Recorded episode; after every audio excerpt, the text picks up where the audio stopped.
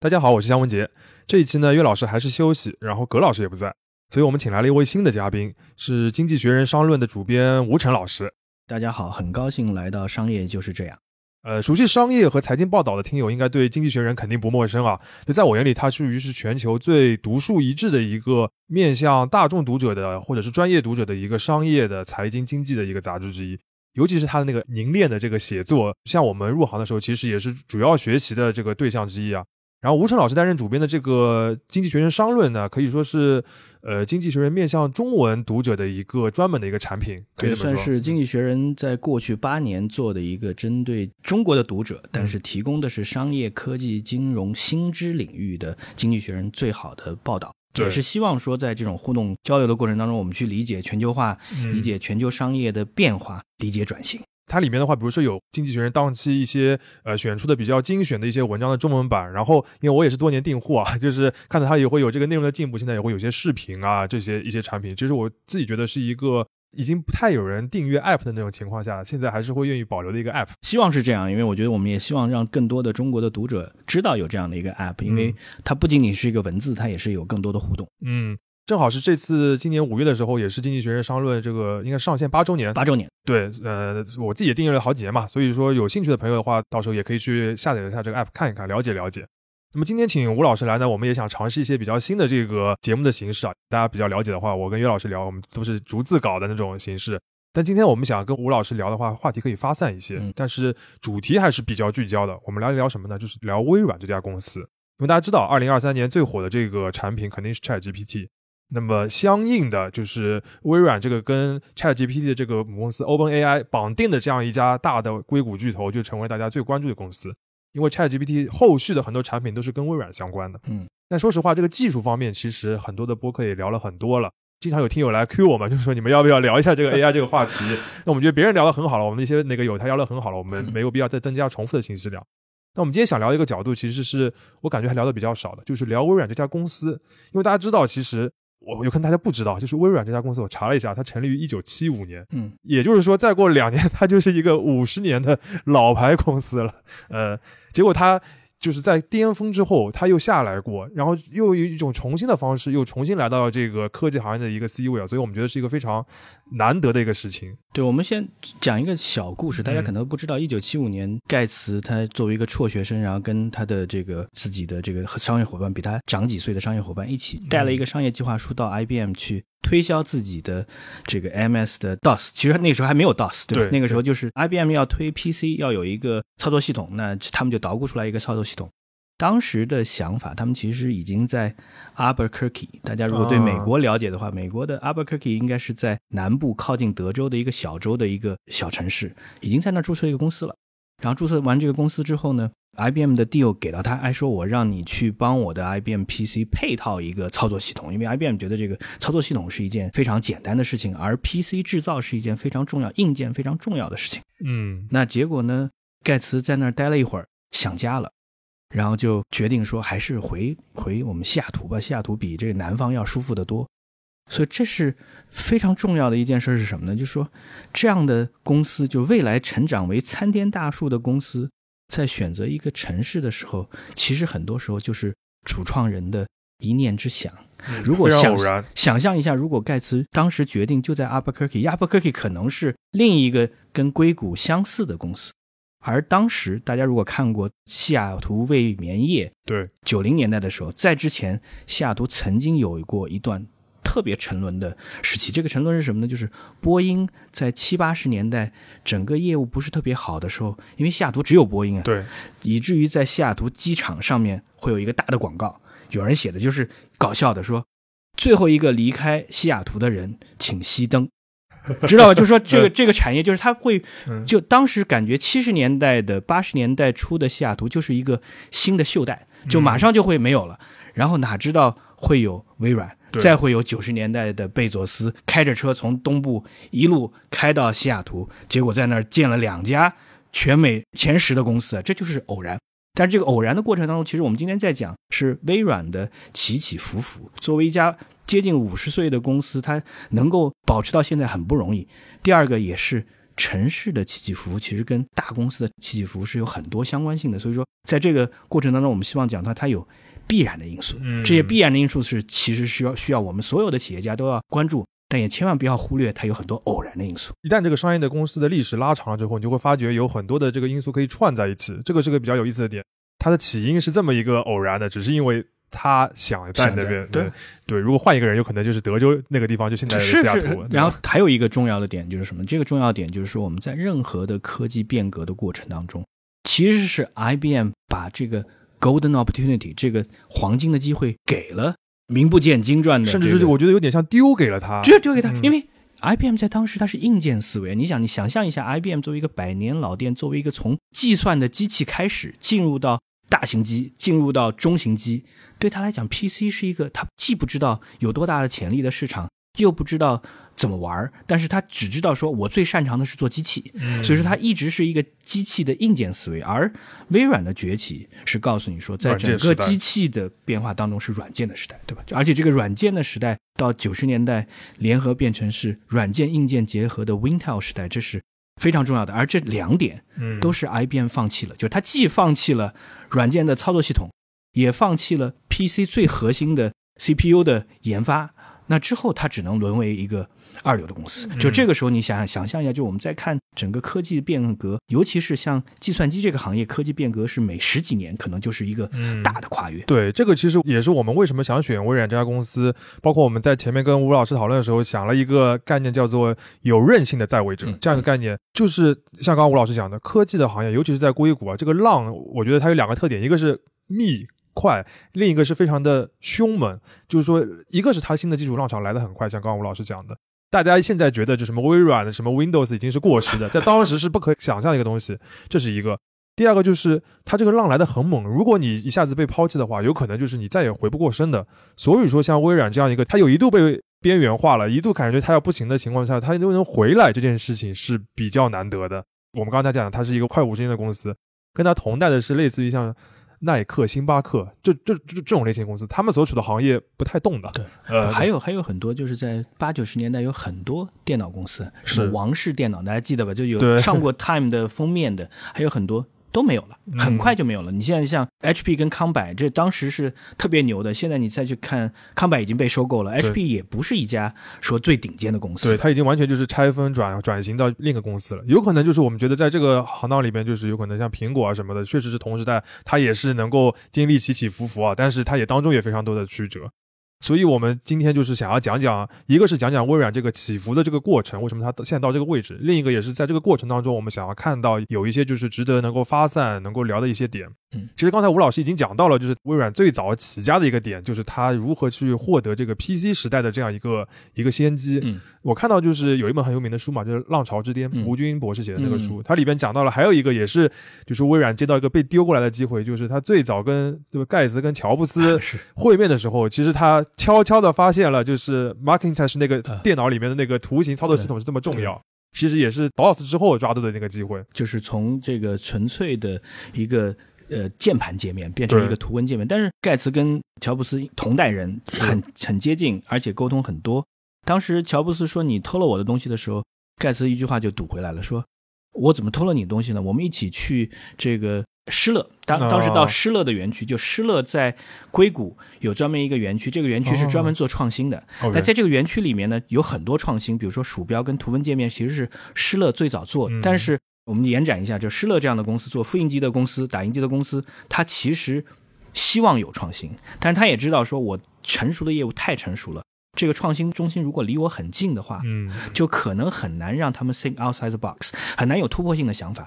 所以说放在很远的，就是从纽约到硅谷很远的地方。嗯，但是问题在于，就是说他给了这些创新者巨大的创新的空间，但是他不懂得怎么去把这样的创新应用出来。最大化。也就是说，施乐其实是做了一台最早的图文界面的个人电脑。PC，嗯对他做到这一点，但是他不知道，他他觉得，他就像在想，所有的管理层都在想说，哎，这个东西跟我的复印机业务、打印机业务有什么关系？你会发现，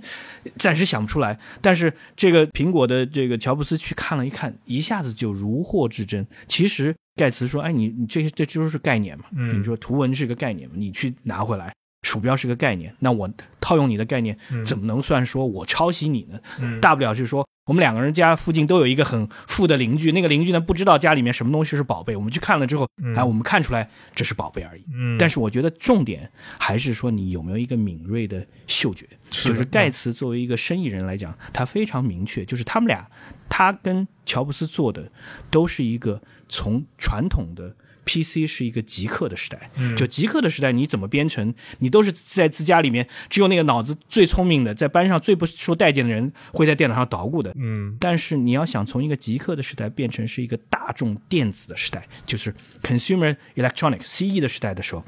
用户的体验就非常重要。你想象一下，就是说。视窗，大家如果有 九五年用过 Windows 九五，或者至早再再早一点，九十年代初用过 Windows 三的时候，你又用过之前的 DOS，你知道这是一个巨大的跃升。这个跃升就是让那些对电脑叫有有很多距离感的，觉得哎这个东西我我如果没有足够的学习能力，我可能就用不了的人。它即插即用，就直接可以非常 intuitive，就是说，苹果之后的 intuition，就是你你在让任何一个呃消费者都能够无师自通的操作一台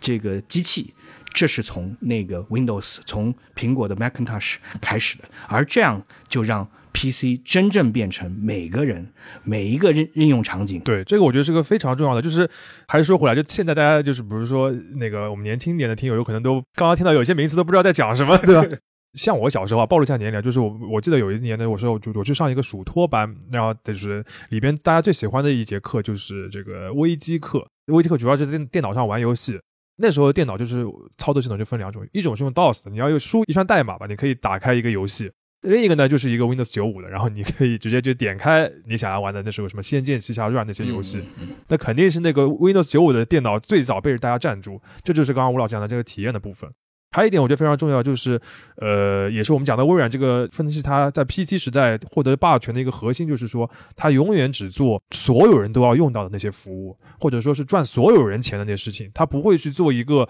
利润非常高，但是是是一个利基市场，是一个小众市场的事情，它不做的。所以说，他为什么看到了这个乔布斯做出了 Macintosh，他非常的激动，或者说看到了这个图形操作系统，他非常激动，他看到了是。它使得个人电脑能够在所有人当中普及这件事情能够实现了，所以他非常激动。所以这个就是呃，我们要再向前走一步，就是微软做的是开源的事情，而乔布斯做的是一个 walled garden，是一个相对有很强围墙的内部的花园。这个开源指的，尤其是指硬件和软件，这个开源能不能分开来？这个开源就是说，其实呃，我们讲说我们现在讲平台思维，对吧？就是微软是最早的平台思维，因为为什么你在做一个操作系统？嗯，那你做操作系统的时候，你这个操作系统是不是可以让任何人很容易的在操作系统上？加很多东西啊，适配于这个操作系统。苹果 Macintosh 的难处就是说，当你的这个加入到这个系统的这个程序员的要求非常非常高的时候，是那自然程序员会挑剔，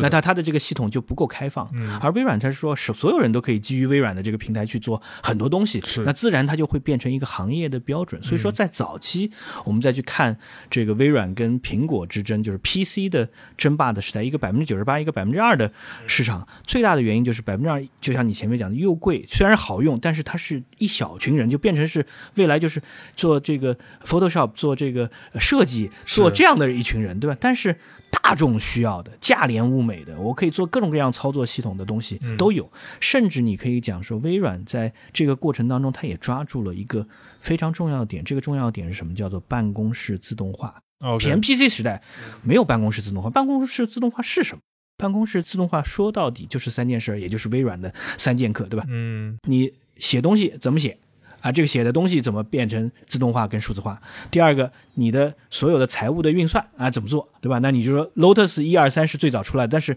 微软 Excel 是它统领了天下，让所有的做财务的人，你可能入行第一天要学的是怎么玩 Excel，对吧？你玩表，对吧？最后一个。PPT 是统一了，啊，它基本上在之前，大家如果看七十年代做任何，如果去看那个美剧，呃，讲那个广告狂人，呃，广告狂人的时候，你看他们在怎么做 presentation，是一张一张的纸，幻灯片，对吧？幻灯片啊，这这是那，但是哎，微软我把这个变成是一个标准化的，这是非常重要。你想办公室，这是多大的一个市场，而且是每一台的硬件。都需要每一台的软件，都需要每一台的服务，它一下子这个市场就做做到最大。所以说，我们在谈微软的昨天的时候，第一个，他掌握了非常重要的商业模式，他知道这是未来；第二个，这样的未来，即使现在我们仍然在用，所以说这是他跟很多没落的企业的最大的不同。嗯，也就是说，我的 Office，我的 Windows。永远是微软的 cash cow，它的现金牛，它的这样这样的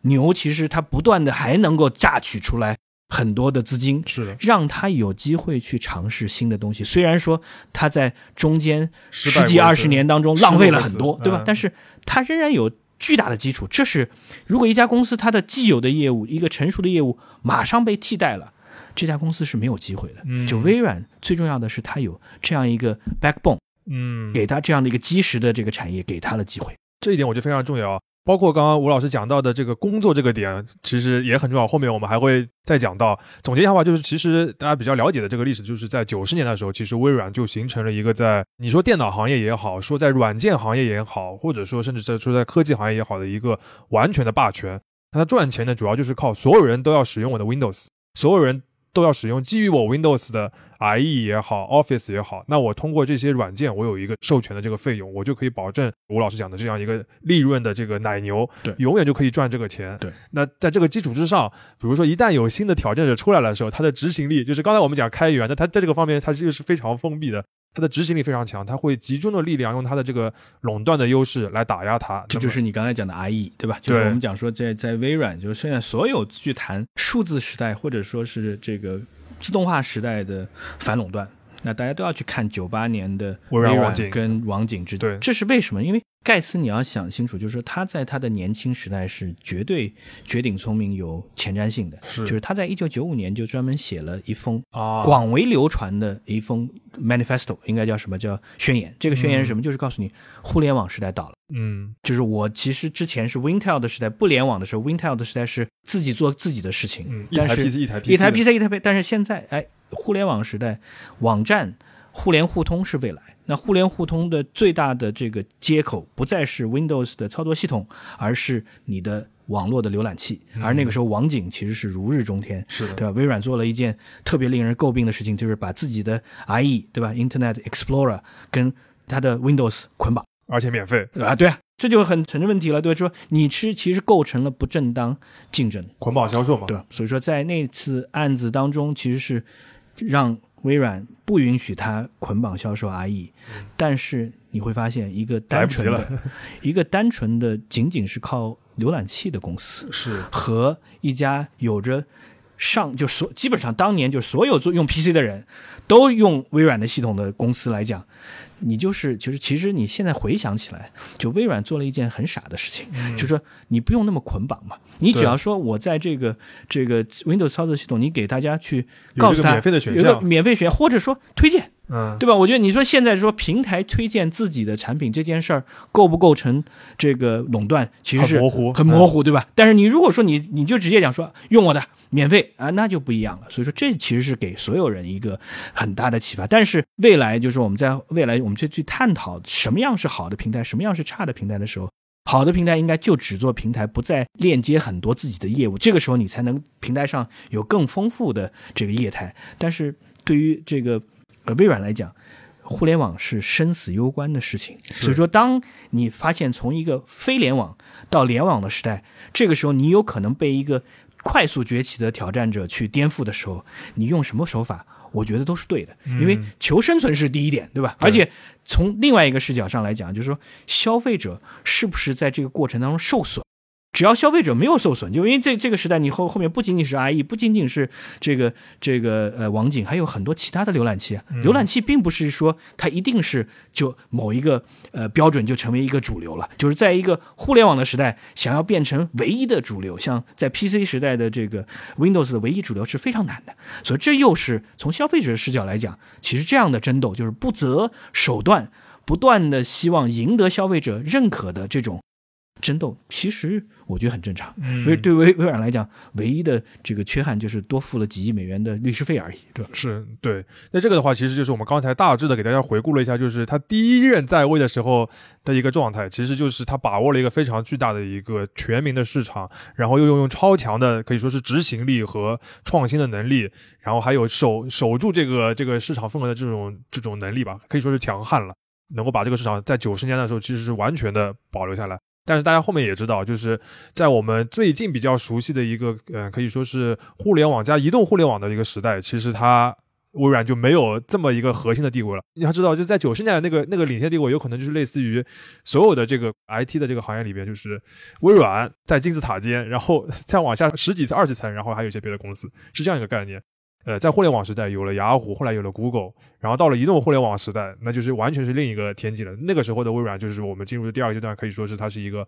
呃，从这个高高在上的位置下来，被边缘化的一个状态。可以这么讲，就是说微软呃把握了 PC 时代，嗯，呃掌控了呃互联网时代的开头，对，但是在这个呃移动互联网时代就落伍了，是吧？是就微软它当时的想法就是说，它一定是把自己的 Windows 的体系嗯，延伸，对对吧？但是他忽略了一个，就是说，呃，叫做什么？互联网的逻辑跟移动互联网的逻辑，或者说整体互联网逻辑跟软件的逻辑的最大的区别，嗯，对吧？我们讲举一个最简单的例子，就是 Facebook，对吧？Facebook 是完全的互联网逻辑的。互联网逻辑是什么意思呢？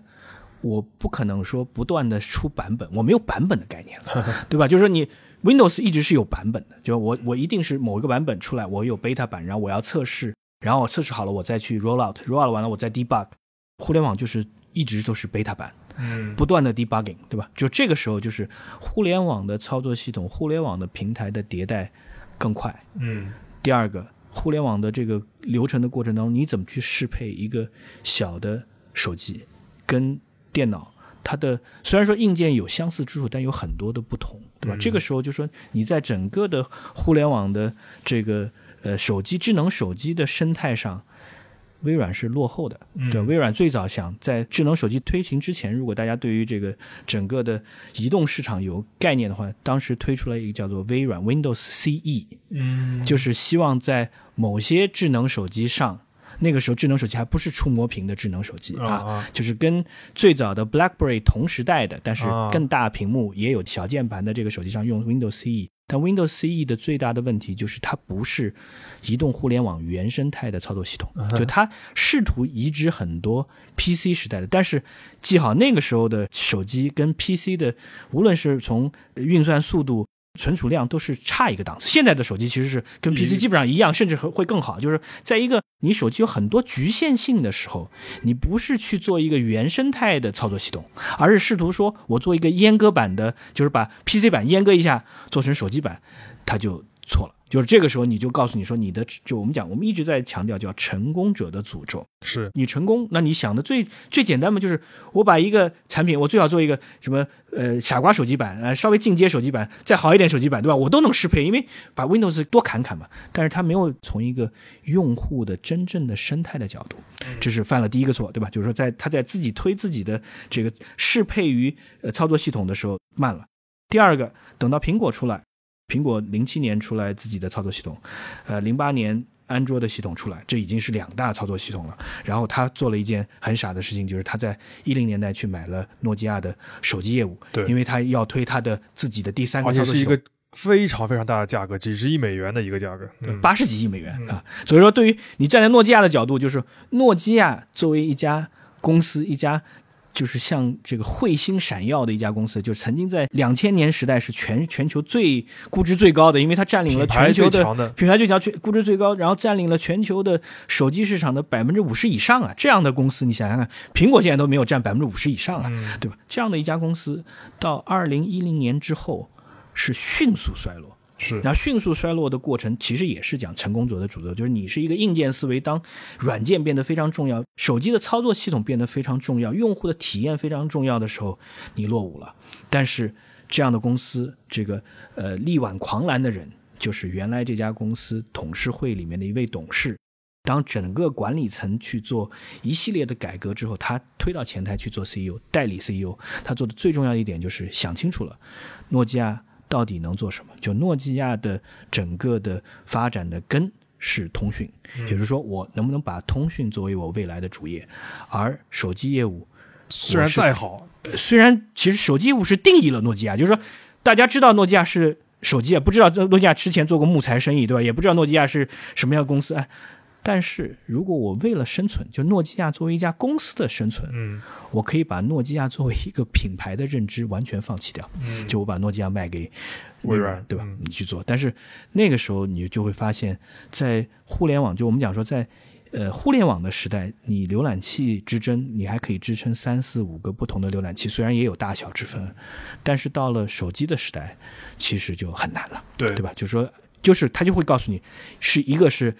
精致的非开源版，一个是特别呃适用的开源版，很难会给第三家有任何的机会。如果说微软能够早两三年开启这样的项目，如果如果诺基亚跟微软是不是二零一年之后，而是二零零七年就建立这样的联盟，也许我们现在这时代还能看到一个诺基亚、微软的新的操作系统。但是移动互联网迭代的速度这个是很难去嗯抵御的。所以说这个时候你会发现，即使你特别牛，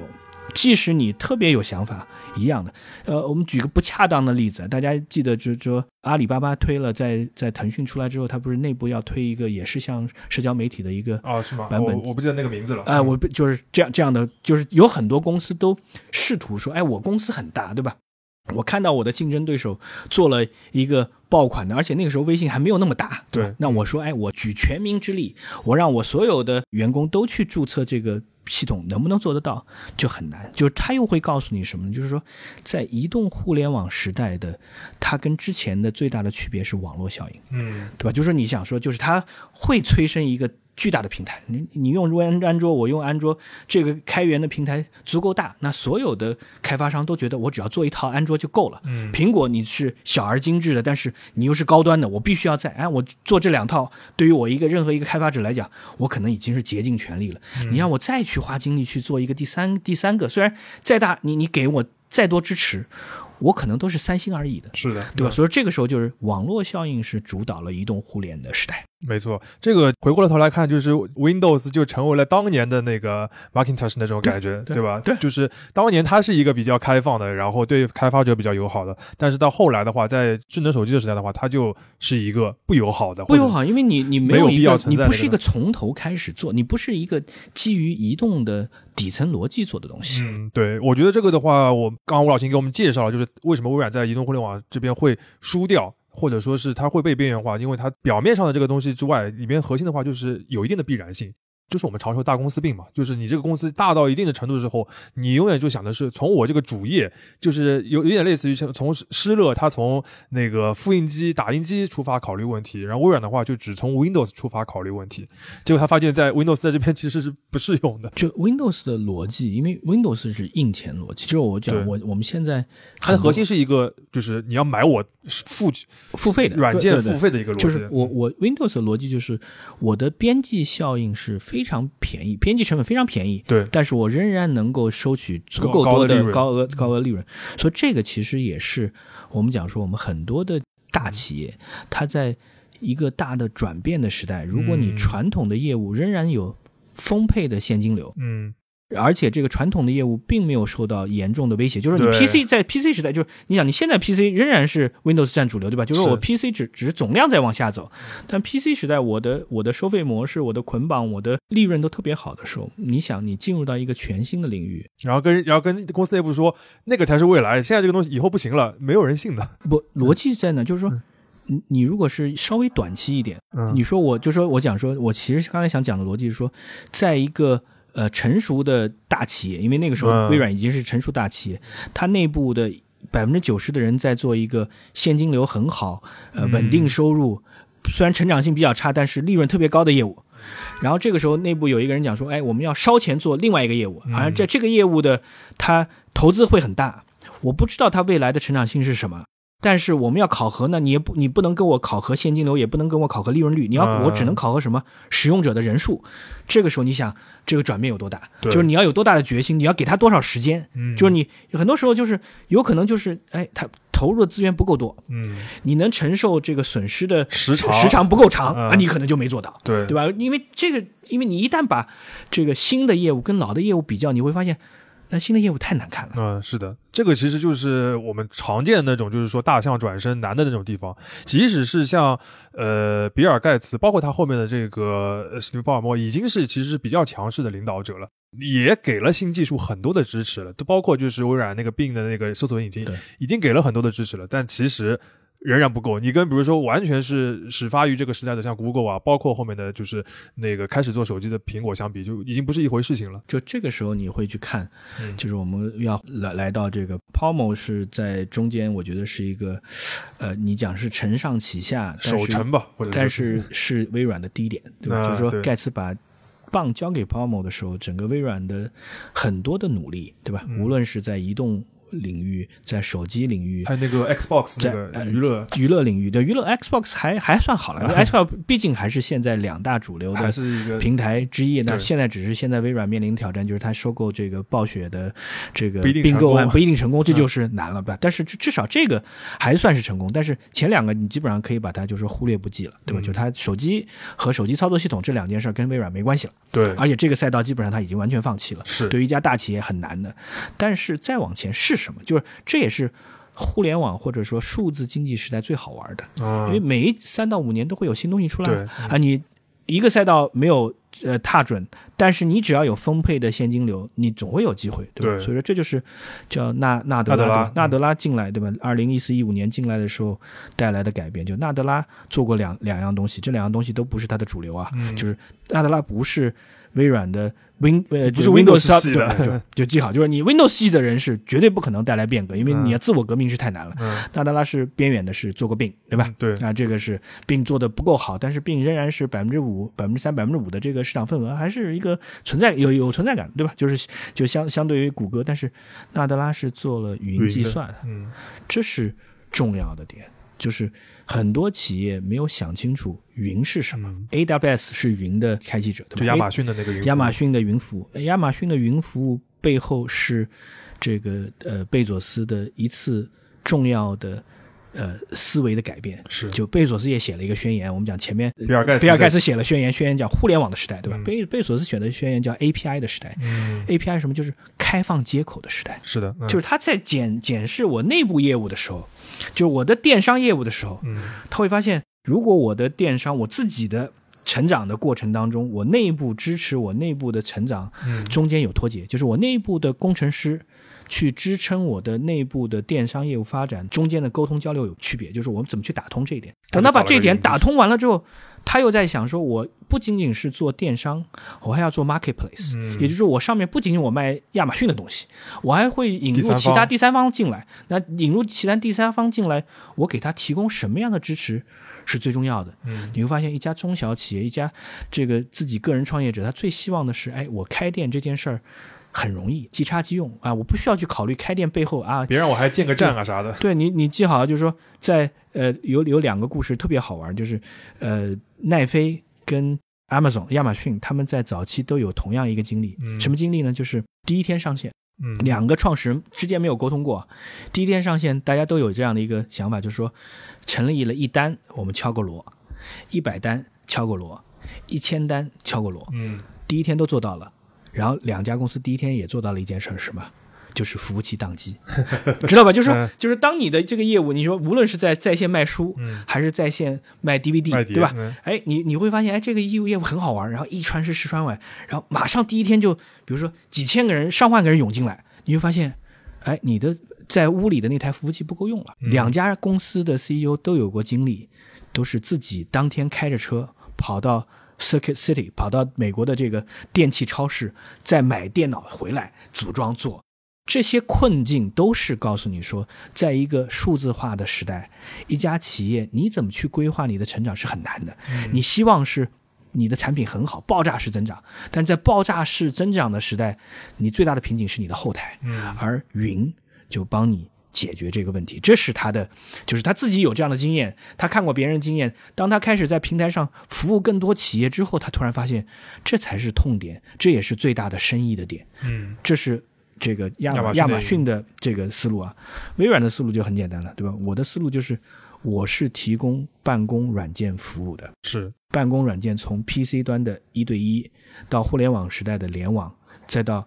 云时代，再就是移动互联网各个方面，就是我希望是在各个不同平台上。我都能够接入啊！我希望我在办公室跟在家都能够接入啊！我希望我的这个平台，就是说，老板希望我在随时随地都能看到报表，都能看到数字，都能看到各种各样的东西。那你怎么能做到？嗯那就是一定不是存储在一个地方，一定不是只有在自己每家公司自己设服务器，一定是有一个共享的东西，这就是他的想法。这个逻辑就非常清晰。嗯，谷歌的逻辑是另外一个逻辑，对吧？谷歌的逻辑就是说，它会有更多创新业态的人，对吧？那嗯我我既然就是，但谷歌跟呃呃亚马逊它都有共通点，就是我自己服务我快速成长的过程当中积累的经验，已经很强了，能不能开放出来 嗯变成别人用的？是所以在这个两两点上，就纳德拉的在两点上，就是他看到了病的业务，就是说在跟巨头，而且是新成长的巨头之间，呃，竞争的过程当中，他意识到长处跟短板，嗯他看到了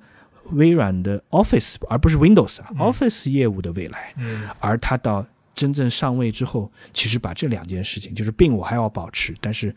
Azure 就是云嗯是我未来的服务的最重要的点。对而且真正能把云变成，就是在云服务这个时代，嗯绝对不是一家独霸的，嗯是这就在美国市场来讲是这三家平分秋色的，是就是微软做到了，我在云服务是三家三分之一，就嗯奠定了我在这个移动互联网时代的我仍然是不可或缺的一家企业。没错，这个我觉得是非常难的一点，就是大家要理解，就是微软在提出云优先的这个时候，亚马逊云已经是很厉害了，它其实是一个后来居上的一个能够追上去的一个状态但。但你的优势就是就因为但你有 Office，对啊，你的优势是你是做办公室软件起家的，你的办公室软件装在千家万户之上啊。嗯这是最大的优势。就反过来，这就是它在进入互联网时代，它相当于进入互联网时代捆绑一个这个 IE 嘛，只是说这个不叫捆绑了，这就是说我哎我我提供新的服务，对吧？我提供新的服务，那你你说我你习惯用 Windows 了，那我的云服务可能更偏向于为你提供更好的这个、嗯呃办公相相关，所以说这个这一点就跟我们现在讲 ChatGPT 有天非常然联联系。对。对，这一点其实就是吴老师在讲 PC 时代的时候非常重要，就是工作这件事情是对所有人都很有影响的。然后我觉得这个里边，纳德拉是在一四一五年的时候上任成为微软 CEO 的，到现在的话也已经那个七八年，快十十年了。嗯现在大家都非常的认可他是一个可以说当今顶尖的一个 CEO。我觉得他最强的一点就是说，刚才我们讲这个逻辑，我们现在都能讲，其实很好很好想通，对不对？但他在那个时候，第一他能想通，第二是他能够把这个事情在微软这么一个大的公司里边执行下去，我觉得是非常难的。就对，我觉得就是说，第一个，他有特别强的转型的意识，对，他有非常强的就是重新出发的感觉，这也是是就是很少有人在 CEO 对 CEO 任上刚上任两三年写一本书刷新，对不对？是就是他写这本书绝对不是为了说我已经功成名就了啊，我想在青史上留名。而是对那个喊话的对对，嗯就是刷新，不是说我纳德拉刷新，是微软要刷新，是就我要有重新开始的点。而且我觉得很大程度上就是，当一个本质上很好。呃不缺资源，这两点都是微软的特点啊。就是说你，它有很多实力病，对吧？嗯你就你你你如果本质上不好，或者你缺资源，有纳德拉来也没用，对吧？就本质上很好，不缺资源的公司，但是在这个时候，你最大的挑战其实是内部的利益集团。嗯，就我习惯于做 Windows，我习惯于做 Office，那我沿着这样做，我的利润率也不错。虽然成长没有了，但是哎，你为什么要能拿我怎么办？对吧？嗯你为什么要革我的命？嗯啊，你为什么要我牺牲这个，对吧？就是 Office 三六五跟 Office 是中间是要你要做牺牲的，对因为我可能要免费让很多人用这个在线版的，是对吧？哎，那你为什么要牺牲这些哎？逻辑讲清楚，短期跟长期怎么做？这个时候，嗯纳德拉正好来到一个很很时间点，但是整个公司有危机状态了，因为他也看到了，如果说我不做变革有可能市值一直在下去啊，或者公司人在流失啊等，Office 可以被替代的，对，对吧？就是你如果说你想象一下，就是他就不做任何改革，那人家在线版的对。对吧？人家云服务特别好的，因为你做的这个东西就是文档，呃，这个呃表 Excel 表格和展示。展示这个东西不是 rocket science，对吧？嗯。没有任何你你的所有的壁垒，只是在于你已经有千家万户，有几代人在用了，他习惯，就是你的壁垒是习惯。对所以说纳德拉反过来就说，我们告诉你，这个一方面壁垒是很容易被外部攻破的，嗯第二个。你要想砌高你的壁垒的最重要点，就是我站在用户的视角，嗯给他提供更好的服务。嗯所以说，云端的服务就是更好的服务。嗯整个整合企业办公所需要的需求的，不仅仅是 Office，Office 是一个入门的，嗯。其他的云服务，哎，这是我们的微软云服务的特点。嗯。啊，这就不一样，就是你你也要跟别人差异化，就说，哎，你跟 AWS 的差异化是什么？AWS 差差异化是 AWS 是我是服务创新企业的，对。你从小到往大成长，我们知道我们自己有成长的经验，我们有快速增长的经验，我知道哪个节点很重要，你交给我，你只要忙着成长就够了，嗯对吧？这是完全不一样的逻辑。是我那个时候看《刷新》这本书的话，就会觉得就是纳德拉对于这个大公司这个企业文化的这个转变的这个东西，我觉得是非常就是有意思、值得分享的。我就举两个例子，就是有一个我非常喜欢的那个这个创业者叫王建硕，他也是一个创作者，经常会写一些这种大白话，把概念说清楚的一些事情。他在微软工作很久，他又举到一个例子，就是说纳德拉上任后不久的时候，他就在内部大会说，就是我开门见山的就说了。微软的员工当然可以用 iPhone，嗯，在那个之前的话，微软的员工是对 iPhone 很微妙的，就是那时候所有人都在用了，但是微软嘛总觉得对吧，好像 iPhone 是把我们击败的，有点这种感觉。但是他就开门见山的说了，然后在很快的时候，他就在发布会上面发布了一个在 iPhone 上面可以用的 Office，对，就其实表达了 Office 要上线、要上云的这样概念。然后我就记得他在内部就是说他领导云服务的时候，他就举了一个例子，他就说。一九四九年的时候，美国有一场森林大火，导致了十三个消防员死亡。他那个消防队长呢，他后来死里逃生出来了。嗯后来他回顾之后，他就说他知道怎么样从那大火里面逃出来。虽然有个大火，但你也要自己点一条火，嗯这样的话有个隔绝，大家就可以逃出来了。他知道怎么做，但是呢，消防员那时候年轻消防员他不听他的，或者他领导不了对方，嗯结果就是说大多数的年轻人都死掉了。然后纳德拉就说。我现在就是要做这个事情，他就把自己当时做云服务跟这个类别，就是我要领导团队做一件有违直觉的事情，并且让大家都能接受，这个事情是非常难的。他一个就是刚刚做的这个 iPhone 这个非常有指标性的事情，另外一个就是其实我们刚才讲到的一个概念逻辑，就是 Windows 成功是因为它开源，它吸引了更多的开发者。然后在移动互联网，Windows Phone 失败是因为没有开发者支持它。那么在云的时代呢，微软就明确的提出它跟 Linux 非常的绑定。然后就是打出了 Windows Love Linux 的 这个概念。就之前大家知道，在就是这个早期的时代的时候，微软和 Linux 这个开源的这个软件的社区是可以说是势如水火，非常的这个敌人的这种状态。但是他后来就是完全拥抱了这个开源社区，甚至把后来那个开源的 GitHub 那个网站都给买下来了。在那个之后，所有在云平台上面因为开发的软件都是基于这个 Linux 嗯这个框架下面的，那这些开发者就自然的和微软就联系在一起。有了他们开发者开发了这些软件之后，微软的云服务才会不断的提升，那么更多的人用微软云的这个服务。就它这个逻辑，现在我们听起来很简单，但是你想想看那个转变，嗯王建硕在他那篇文章里面就写，就是当时他一开始看到那个 Windows Love 这个 Linux 这个标题的时候，就觉得就是微软工作了十几年的这个概念都被打破了，是是是。结果发现是非常顺理成章的一个事情。所以说，这个背后最重要的就是我们对于任何的成功的企业，对吧？嗯他要你要你要思考的是两件事情，一个是我怎么持续获得成功，嗯对吧？就说你成功的千万不要把成功的经验变成未来成功的诅咒。第二个是我怎么走出路径依赖，嗯是对吧？我这个路径依赖，一方面是形成的习惯，自己的这个嗯呃做事的方式；，另外一方面就是屁股决定脑袋嘛。你你我的利润短期利润在哪儿，嗯它就可能会阻碍我为了长期的嗯这个生存和发展所要牺牲的东西。你说前面讲说在大火当中烧出一条小的火带，那就是你在短期有一定的牺牲，其实带来的是长期大家的生存跟发展嘛。对，这个形象的比喻，但是哎，能不能大家有这样的紧迫感共识愿不愿意向前做？但是最终还是就是在这样的公司里面呢，就是我觉得纳德拉第一个他有充分的授权，对吧？嗯就是说这很重要这个这个公司很重要，对吧？就是他不是说我给你一两年就要把事情做成的，对，就是他有三年、有六年、有十年，嗯而且纳德拉其实也很幸运，这三年、六年跟十年，其实他都有各自的建树，对吧？这就不一样了，对吧，就是你你说你有时间就。而且第二个，你一定要用新的成功来证明，有正反馈，对吧？你你嗯你说你给你三年，然后云一点都没有对 啊，你你如果三年你因为呃在一个公司里面，一个业务发展如果三年你没有见效，那基本上怀疑了，对吧？嗯就是给你三年，给你六年。你像比如我们举举最简单的例子，就我不记得哪家公司了，就前两天宣布说我用这个 AI 来做跟医疗相关的这个呃设备，对吧？西门子好像西门子哪家公司、嗯收购了一家公司，说哎我 AI 做手术机器人啊、啊这件事儿三年。但这三年很不幸，这三年是二零二零年到二零二三年，正好这个机器人它，你想去做 prototype，你想去进医院的时候啊，因为疫情，呃，很多研发人员进不去，对吧？医院是在全球都是。那后来到去年年底、今年年初再去把这个机器人运用到这个手术的过程当中，发现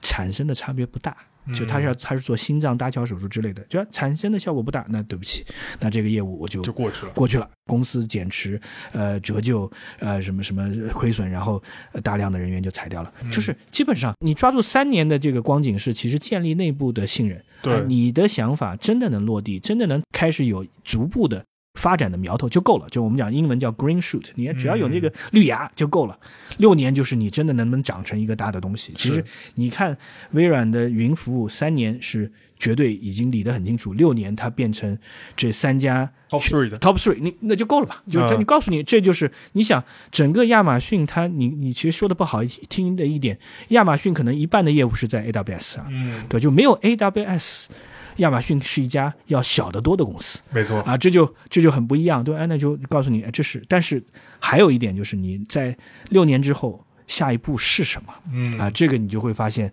他很 lucky，对吧？他抓住了 AI 在那个时候嗯投资 Open AI，对吧？嗯他投资 Open AI 的时候，也恰恰是 Open AI 内部在讨论，我到底是做一个非盈利的小而美的机构，嗯还是我要做一个真正在 AI 领域里面有发展，但是我也是变成盈利的，对吧？就是马斯克的出走，然后这个奥特曼决定把 OpenAI 变成是一个 for profit 的公司，真正因为他觉得 for profit 盈利组公司，嗯是因为，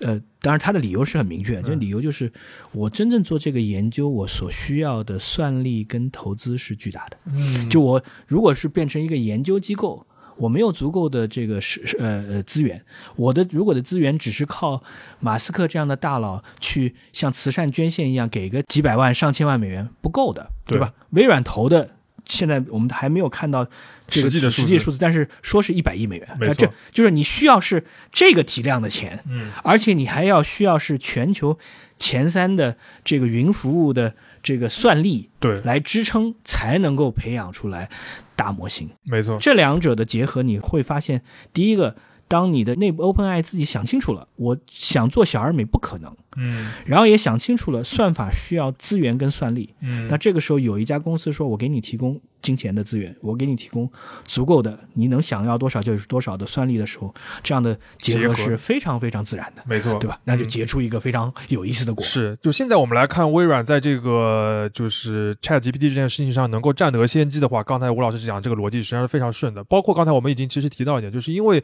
它有了云服务这个基础，所以它注重 AI 或者就是后面提出 AI First 这个战略的话，就非常的顺对。因为它在那个云服务上面，大家如果了解的话，就知道上面本身就有需要非常多的人工智能的一些帮助，能够改善这个云服务的这个体验。所以纳德拉也清楚这点，所以他们前期就投了很多这个在这个资源上面。然后他正好是能够把握住 GPT 这样一个大模型的这样一个机会。但是这个东西我就觉得是一个呃微软一个非常不容易的地方，就是它从来没有首发做过一件事情，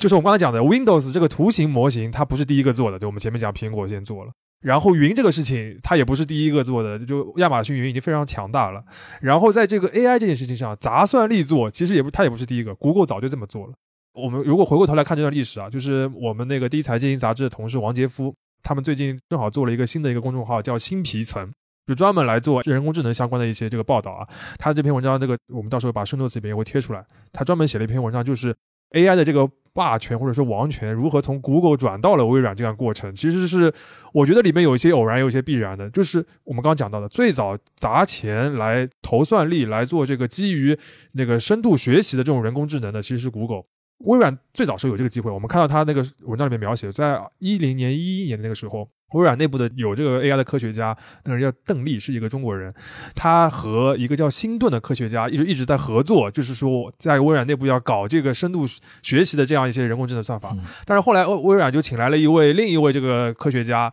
他对这个流派吧，深度学这个流派嗤之以鼻。后来这个星顿就不跟微软合作了。后来这个清顿，现在大家都非常了解了，它是可以说是深度学习之父吧，人工智能教父这样的一个概念。嗯他在一二年的时候就加入了 Google，嗯然后 Google 那个时候就是给他大量的算力，投非常多的钱来做这个大模型，之后就产生出了现在 Chat GPT 的一个核心就是 GPT 这样一个转换器的这样一个基础的这个概念。那篇最核心的论文是在 Google 产生的，嗯结果呢，Google 没有把握住这个机会，或者说他没有充分的利用这个东西，把应用到他的这些产品当中。后来这个新顿的这个学生吧，就是从 Google 出走之后。加入了 OpenAI，然后微软在收购了 OpenAI，在扶持了 GPT 这个东西是这样一个过程。我我再我再讲一个故事啊，就接着你这个讲辛顿的故事这个故事很好玩，因为我们经济学人也报道过。对后来我前两天跟《深度学习革命》的这本书的作者，《纽约时报》的原来连线杂志的记者也专门做了一个对谈，嗯就聊这件事儿。就是在二零一二年的时候呢，辛顿跟他的学生嗯发表了一篇，就是参加这个一个比赛那个比赛，那个那个比赛就是呃，看谁能把猫猫辨识率更高，对吧？对对就他的团队，哎，辨识率最高。嗯，那一旦做了好这件事儿，就是各家关注，巧三家最后入围去 bidding，、啊，就是说那个著名的拍卖过时辛，辛顿自己跟他的两个 PhD 的助手就想说，为什么巨头都那么感兴趣？那就我就做一场拍卖吧。对，拍卖的入围，它是这个拍卖是三家不知道对方是谁，嗯。在那个学会的就在这个加州北边，最后入围其实是百度，记好就不，百度在那个时候也很敏感，百度、，Google。微软跟 Google 对，最后叫到六千五百万美元，然后这个时候微软其实是提前出局的，就是他他放弃了，不看好，对吧？然后这个时候，星顿因为他自己有自己有疾病，就是他不能够坐飞机，嗯他只能躺着，就是他做长途旅行的时候只能躺着。嗯就是谷歌后来把星顿运到 DeepMind 的伦敦的时候呢，怎么办呢？是这个两家创两个创始人的私人飞机，让他上飞机之后直就躺着，啊。就是你坐私人飞机你可以躺着嘛，就是其实不允许的，就是在起飞降落的时候你人都应该坐起来，但是哎他就说你就一路躺过去，我我给你私人飞机躺过去总可以吧？嗯就他那个时候在做最大的决定的时候，就是说，百度是一家中国公司，我如果要 travel 到中国，不方便。我我飞不过去，对吧？嗯那呃，谷歌，那我就去谷歌吧，就就是这样的，就是非常非常个人的一个对吧？就是那个时候，如果星顿不是有这样的残疾的话，百度是百度是有机会的。而且是真的有机会，因为百度那个时候在人工智能上的这个投入和它的这个就是实力真的是很强。机会呃，对对，但是我们的现在要讲，星顿刚刚辞职啊，就是说这他又是最近刚刚离这又是开谷歌又是这个，就是他星顿对于谷歌的 loyalty 是很强的，但是星顿的离职其实是告诉你说，大家现在对于这一轮的 AI 是不是超乎想象，就超乎人的想象，也超乎大家了解的规则的想象的一个大的有问号。困扰，有有疑问。但我想回应你刚才讲的什么，就是说，呃，微软跟呃谷歌对在人工智能领域，你现在其实很难讲微软超越已经赢了，没有没有没有这个事情，没有没有，嗯就是就是说，占了这个先手，就是而且你你你甚至可以讲说，是 OpenAI 出圈了。对，微软正好是 OpenAI 的最主要的投投资人，嗯。而微软的第一反应是把 OpenAI 嵌入到自己的 Bing 和嵌入到自己的 Office 当中。我觉得这两点是最实在的应用，是，因为你在整个搜索领域，如果你的搜索是变成互动式的，你看。嗯，谷歌在这个领域，它其实有储备，它只是说它要 play catch up，它要跟上来。现在上周刚刚出来的谷歌的新的这个这个搜索，它就已经要嵌入进来。就是我讲嗯。跟机器互动的过程当中，找到更合适的答案，这件事儿是搜索的未来。对，第二个，在微软最熟悉，而且微软长期深耕了这么多年的 Office 的领域，在办公室的领域，怎么去提升任何一个人的生产效率，是对吧？嗯你说我写东西，我能够最简单的一些说明文不需要自己想了，给他一个要求啊，写一个呃提提案，写一个这个开会通知，写个什么就很容易了，对吧？做个 PPT，哎，我只要去想，就是就把那些格掉什么人，格掉那些所谓的 PPT 能手，对吧？就是说想法这件事儿还是你的。对，但是怎么 visualize，怎么去执行，怎么去把它做成漂亮的 PPT 这件事儿，已经不会再有竞争力，这些都是节约大家时间的。没错就是说，想象一下，就是微软它构想的未来是说，如果我的这些工具能够把你的重复性的劳动降到最低，嗯你花更多时间去解决问题或者想新的想法，嗯那你想，你本来就有这个使用的习惯，嗯你自然会去做到。所以说，这在微软来讲是很大的进步。而谷歌，如果大家在关注的话，上周谷歌内部传出来的一个 memo，我们讲今天讲了三个 memo 啊，第一个是呃嗯比尔盖茨的比尔盖茨的 memo，第二个是这贝索斯的 memo，这个 memo 也很重要。这个 memo 题目就是谷歌的护城河还有吗？嗯，这是其实 AI 带来最大的挑战就是你的护城河，你搜索是你的业务，搜索是你的现金流啊，就是你的所有的收入的七八成都是来自搜索的广告的。没错，这个颠覆式的产品，并是被赋能的，可能还有很多其他的人。然后大家跟信息，就说它最大的挑战就是人跟全人类所存在的各种各样的信息跟资讯交互的方式嗯，会不会变？是对谁能变成新的交互的界面？接口，你不能嗯讲谷歌搜索是 default，对吧？嗯就谷歌搜索在这之前是全世界主要主流市场，基本上百分之九十到九十五，对对吧？？那你现在如果你哪怕就是就是变成一半，那对谷歌来讲，就是你就不再有这么多的资源可以做很多事情了。是的，所以这是它的紧迫感。对，因为这个东西的核心就是。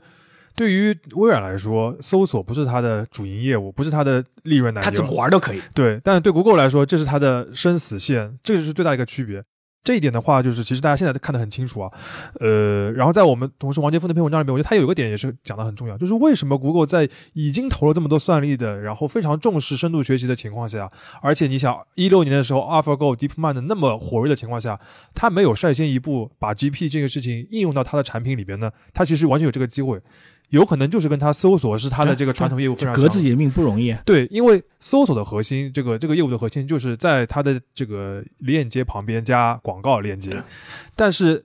Chat GPT 它现在用的比较熟悉的话，你这个不是那个加广告链接那个逻辑了，就没有这个界面了。对对他来说的话，他就很难非常自然的把它的核心的赚钱业务跟这个。那个人工智能这个东西联系在一起，但是对对 Office 来说非常的自然，对对它的云服务来说非常的自然，所以这个就是为什么就是云这个 first 和 AI first 对微软来说是这么自然的一个过渡，但是对 Google 来说，它是一个要发内部的 memo 要革自己命的一个事情。所以说这就很好玩，就是说我们在聊了这么多，你就嗯发现在位者跟挑战者的位置经常会换。对，一会儿是巨龙，一会儿对对，是少年，因为你你在嗯任何一个就我们呃之前经济学人特别讲说，我们最担心的是说巨头建立自己的领地。对吧？嗯就说谷歌是以搜索为基地的领地，微软是以 Office 为基地的领地对，Facebook 是以社交媒体为基地的领地，然后嗯个人把墙砌得越来越高。那谷歌的这个 memo 就告诉你说，这样担心现在不需要担心那么多了，因为各自的墙都会很快被拆掉。对因为人工智能这这个机器的互动式的这种交流方式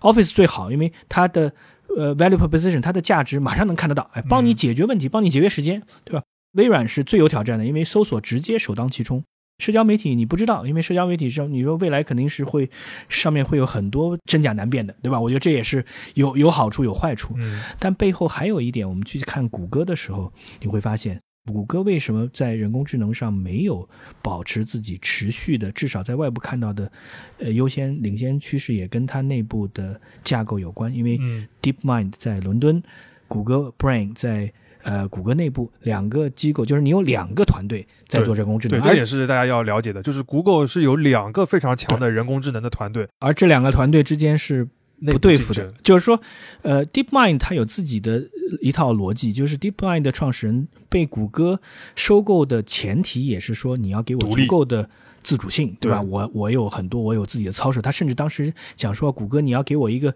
成立一个独立的这个 ethics 委员会，独立的这个操守委员会，呃，我们不能做一些我们不愿意做的事情。对，谷歌 Brain 是不一样的，谷歌大脑它是完全内部为谷歌这个产品产品服务的，嗯所以说其实你看，就谷歌内部的所有的跟 AI 相关的实践，其实主要来自于 Brain 谷歌 Brain。但你有两个，就是说等于说你同样有一百块钱，你分了两个五十五十，但是微软是愿意全力去做的啊，那这个时候你会有差距的。所以说这次的反应，第一点就是这两点合作合并合并了，对吧？那这就非常明确，他知道说我分分兵这样，还要说两个来赛马机制不行的，没有这个一定要，而且而且这个合并其实背后还有一个非常重要的妥协，嗯就是 DeepMind，你不要再跟我讲说你要什么自主，你要之之类的，呃，我已经给你呃七八年的时间让你去做了，现在下一步就是你要服务我未来的成长，因为什么？因为这样的竞争是生死攸关的。是嗯对吧？就因为你你想，你如果说我的搜索业务这个两年之后，谷歌就不再是谷歌了，就搜索已经不再是你主要业务，那我哪来钱去支撑你做任何的事情呢？举自己的例子啊，我自己的有可能现在过去的话，比如说搜索引擎，或者是我开始工作第一个打开的网站就是 Google，然后就是有什么都在那边搜。现在我有可能就是我自己回过来看的话，在有些工作上面已经有，比如说三分之一、四分之一的时间，我用的是 ChatGPT 或者是牛 g 了。这就是我个人的这一个变化，就相当于过去 Google 在在我这边的份额是百分之一百，然后这个别的都是零，现在已经有一个七十五到二十五的一个变化了。那如果对于所有的人来说的话，现在有可能还是一个，比如九十对十。如果到了今年结束的时候是七十对三十，一会儿五十对五十了，那就是这个速速度很快的，就是像吴老师刚刚讲的两年。那如果内部的调整 在这个时间里面没有完成的话，那有可能你就是之后就是有个剪刀差就逆过来了。所以对他们来说是一个非常重要的但但。从另外一个角度，就是告诉你说，嗯未来的好玩就在于什么？就是任何一家大企业嗯，都不能被低估，对吧？为为什么他们不是没有储备的？就是说它都有技术的储备。对，这里边最核心的就是微软永远都有钱，它的这个现金流，你去看它那个财报，就是，但是如果回过头来看微软过去二三十年的这个财报的话，它的市值是真的不怎么涨啊，就是尤其是在二零零零年之后，是真的不怎么涨，但它的利润也不怎么跌啊。对对，就是就算是它这个当中，所以说为什么云我们为什么强调这么重要，就是在它的 Office 的原有的这个软件授权，包括 Windows 这个软件授权的费用，这个利润下降的情况下，这个云是非常快的就能够填上来的。云已经给它产生了很多的实实在在的这个利润，它一直有几百亿、上千亿的美元的钱，所以它能够说一开始我就投 OpenAI 就是十亿，现在我据据说一百亿，我觉得我是比较相信的这个这个这个力度的。这个这个数字绝对不会少的。对，所以这个是基础啊！你不投这么多的算力，不去问英伟达买那么多芯片，你是不可能 搞出 ChatGPT 这个事情的。这个是永远是微软的一个核心，就是我们一直在讲它，比如说开始是霸权，后来被边缘化，但它在边缘化的时候，它也不是弱了，或者它也不是亏损了，它仍然是一个非常赚钱的公司。这一点其实是一个我们说它能够有韧性在位的一个核心的一个基础。我觉得是这个公司有一定执行力的一个传统吧。你云这件事情能够快速的补上，嗯，包括这次在那个 OpenAI 这个事情上面，你能看得到它这么快的就把他 Office 这个事事情连上来。实际上，现在 Office 上面这个 Copilot，你可以说没有什么很多人真的实践，对吧？他只是发布了这个东西，但他明确的知道这个东西我要赶紧的应用实践。他这个执行能力，我觉得是能够体现得出是比尔盖茨。开始创造这样一个风格，他们一直能够践行下来的，这个是这个公大公司这个能力。现在现在也可以特别好玩的一件事就是，呃，巨头躺着赚钱的时代结束了，对。对吧？巨头也要拼着一因抢肉，你你在用你用 GPT 来做很多应用的时候，它的成本比你简单的用云计算来做的时候成本要高。嗯。当然，我觉得未来肯定也有优化的前景，但是就是它的短期一定是在于，就是说大家都要在新的技术领域里面有更多的投入，是的，大家都要承受短期的利润的下跌，嗯，但是在用户的使用的过程当中产生新的创造力跟生产力的提升之后，嗯，谁能做得更好，谁能更贴近用户的需求，谁就有可能发展的更快，对吧？但是，就是有一点也是，就我们希望去未来去探讨的，这个探讨是什么？就是说，如果 GPT 是一个新的。人机互动的平台，就是它是不管是微软去做一个取 OpenAI 去做代这个这个移动这个手机 app 的这样一个东西。这个时，候它会不会产生新的挑战者？这是特别，因为你现在在这个领域里面仍然是这些大象在转型嘛，对吧？嗯，有没有可能会有新的 Google，对吧？对，就嗯你你，因为你在每一次的技术变革里面都会有新的公司出现，嗯，就是说这个是非常有意思的，对吧？对就是说也会有老公司跟不上，嗯但是至少在现在看来，你看到的仍然是老公司在试图快速的转向，抓住这个机会，因为这个机会，你如果说自己建大模型，你要投入的资金成本跟跟算力成本是小公司很难承受得了。是的，嗯，因为我们现在看到最新的一个进展，就是我们只说 AI 这件事情，或者说 GPT 这件事情的话，就刚刚吴老师已经讲到了，Google 刚刚在这个开发者大会上面，实际上是拿出了一全套，就是说我要对着微软来干的这样一个一全套的这个解决方案的。最后要看实际效果怎么样，所以说这个就是我们现今天不是说就是微软已经在这个 AI 上面已经赢了，它有可能占了一个先手，对吧？先吃下了一块，然后 Google 的话现在明确就是说我要正面的来来反击了。这个接下来结果怎么样是大家就比较好奇，呃，我不知道的。但是我们今天整个回顾微软这个过程的话，可以可以看到，它至少能够在现在这个时候占先手。大家能够感觉到，就是说其中哪些东西是必然的一些情况，哪些东西是非常不容易的，或者是非常罕见的一些公司的这样一个路径。其实这个我觉得是今天我们就是跟吴老师聊了比较有收获的一个点啊。回到刚才我们前面最早讲到一个类比，就是说你和同时代的别的一些品牌、一些大的公司相比，微软所处的这个行业或者所处的这样一个竞争的环境，是其他的行业可以说是就是没有。不是几乎没有，就是就是没有的一个如此激烈变化一个情况下面，它能够经受住这个考验，然后能够有在起伏当中能够回到这个位置的话，对于我们经常会说的是大公司变啊或者大象转身啊什么的，是一个呃怎么说呢，非常有意思的一个借鉴。因为像我平时比较看多的是一些汽车行业，汽车行业这个大象转身现在也是个很核心的问题，也在讲软件要取代硬件啊等等这些话题。我们现在就正在看到有一些传统的公司。多少是有点复制微软的这样一个一一个路径啊，他们能不能成功其实是不知道的。但是你可以类比一下，比如说他们是否有足够的一个现金的储备，有足够的这个出权的这个资本，那他们是否有足够强的这个企业文化转向的这样一个执行的能力，或者说是这个几个企业的氛围，是不是能够抓住一个浪潮里边比较重要的一些核心的一些那个护城河或者一些基石？这个我觉得是一个。你可以去观察一下还未发生的事情，这个我觉得是今天讨论微软一个能够带给大家的一些借鉴。还有一个就是他有没有被逼到那个份上，他真的要自我革命，对吧？其实你看这些德企和日本的企业，你说他们没有资源吗？他们绝对有足够的资源。没错，他有没有口碑吗？他绝对有足够的口碑。但是你的原先的规划，就是比如说我们到二零三五年，我们的这个差不多二零三五，意思就告诉你说，在我这任上不需要。对不对？就二零三五是别人的事儿，对吧？那但是现在可能做的就不是二零三五，是二零二五了。嗯，那二零二五就是在我这一任上要出现巨大的改变。嗯，这是。所有人就是你也要挑战领导者的这个能力了，是的。你能不能在你的任上，说你你把把皮球踢给别人这件事儿无所谓，对吧？但是你现在所有的厂商，如果你二零二五年还做不到，说你的你有像样的电动车的全全套产品，然后你有这各种策略，你有说我燃油车加速退出的这个机制，对，那你这家公司你再多的资源，其实这个资源它比因为因为你跟高科技公司最大的区别就高科技公司的固定成本很低。啊，是。高科技公司的自由现金流太高了。是的，你这些公司，你想你的所有的厂房，一旦你不能够转化，你的供应商体系要全部转，嗯，你的财务的这个报表瞬间就会完完全就不一样了，对吧？但是我们反过来去讲微软的时候，我们讲了微软的很多的可以通用的点，但是还是要强调一点，就是说微软是做数字时代的基础设施的公司。是的，这一点是它能够持续存在，只要它聚焦，它不被扩散，对吧？你说 PC。基础设施，工作的基础设施，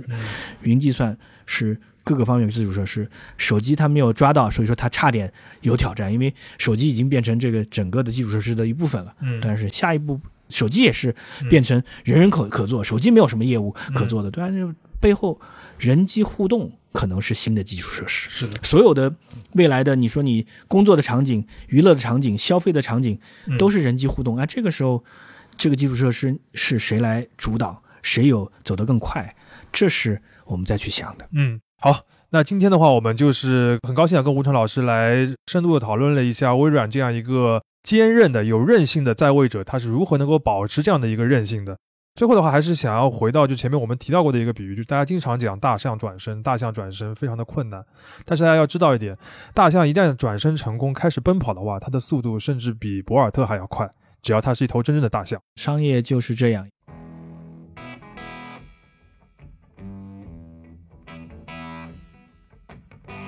感谢收听这一期的商业就是这样。你可以在各大播客平台收听我们的节目。如果喜欢我们，可以在苹果播客内点击关注，也可以在小宇宙平台给我们打赏，就会对我们很有帮助。期待你在各个平台与我们交流。下期见。